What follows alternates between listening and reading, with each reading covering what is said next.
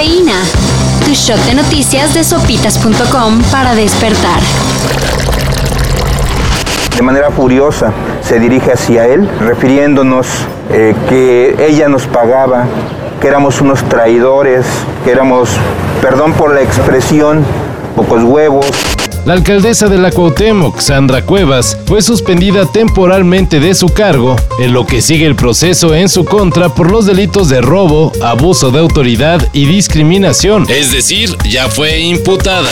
Sin tener una sola prueba fehaciente, hoy me ordena tres cosas.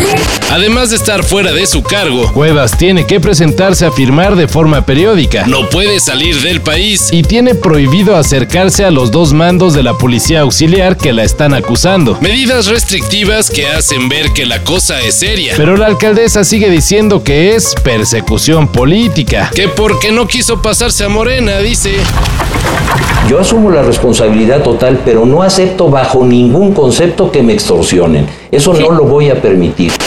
Ayer la Suprema Corte de Justicia de la Nación determinó dejar en prisión preventiva a Alejandra Cuevas, hija de la excuñada del fiscal general de la República, Alejandro Hertz Manero. Aunque se hablaba que Cuevas quedaría en libertad, sobre todo por los audios que revelaban que Hertz Manero tuvo acceso al proyecto discutido por los ministros, lo que a final de cuentas se determinó es crear un nuevo proyecto que revise a fondo el caso que tiene en prisión a la hija de Laura Morán, quien también tiene un proceso en contra por el presunto homicidio de Gers Manero. Todos los actos, todos, que yo he hecho en esta gestión de un asunto personal mío fueron dentro del marco de lo que la propia eh, Suprema Corte de Justicia me permitió y yo tengo aquí el documento, ¿eh?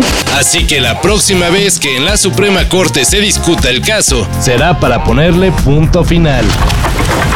A riesgo de ser acusado de aplicarle un mansplaining a Naomi Saka, el tenista Andy Murray le recordó a su colega que los abucheos son parte del deporte, así que tiene que prepararse para lidiar con eso. So yeah, definitely really surreal. Um, I hit with him once, like three years ago, and it was uh, like a memory that's really like dear to me. El consejo del dos veces campeón de Wimbledon llegó después que Naomi fue eliminada del Indian Wells en la segunda ronda, solo porque la desconcentró un disque aficionado que desde la tribuna le gritó Right there. Listen again.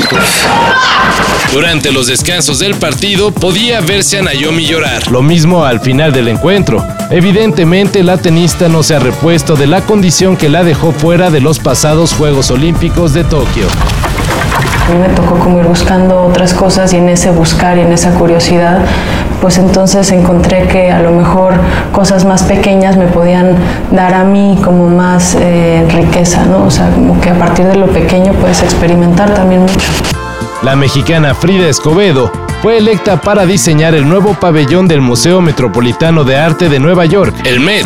Escobedo ya había trabajado para el prestigioso museo, pero en proyectos temporales. Ahora fue designada para crear el pabellón de arte contemporáneo y ese quedará para siempre. Frida Escobedo tiene 42 años y para el director del Met, Max Hollein, es una voz fuerte en el discurso arquitectónico. Y en la nota idiota del día, Hello again, ladies and gentlemen, and welcome to Celebrity Deathmatch, the All Star Slugfest where anything, and I mean absolutely anything goes. Elon Musk retó a un combate cuerpo a cuerpo al presidente de Rusia, Vladimir Putin. El ridículo duelo aparentemente sería para acabar de una vez por todas con el conflicto en Ucrania, aunque al más puro estilo de los Estados Unidos y la OTAN, sin preguntar qué es lo que quiere el país en disputa. Según el reto del multimillonario dueño de Tesla, el que gane se queda con Ucrania. Así de sencillo. I'm Johnny Gomez for Nick Diamond and Barb Albert saying good fight, good night.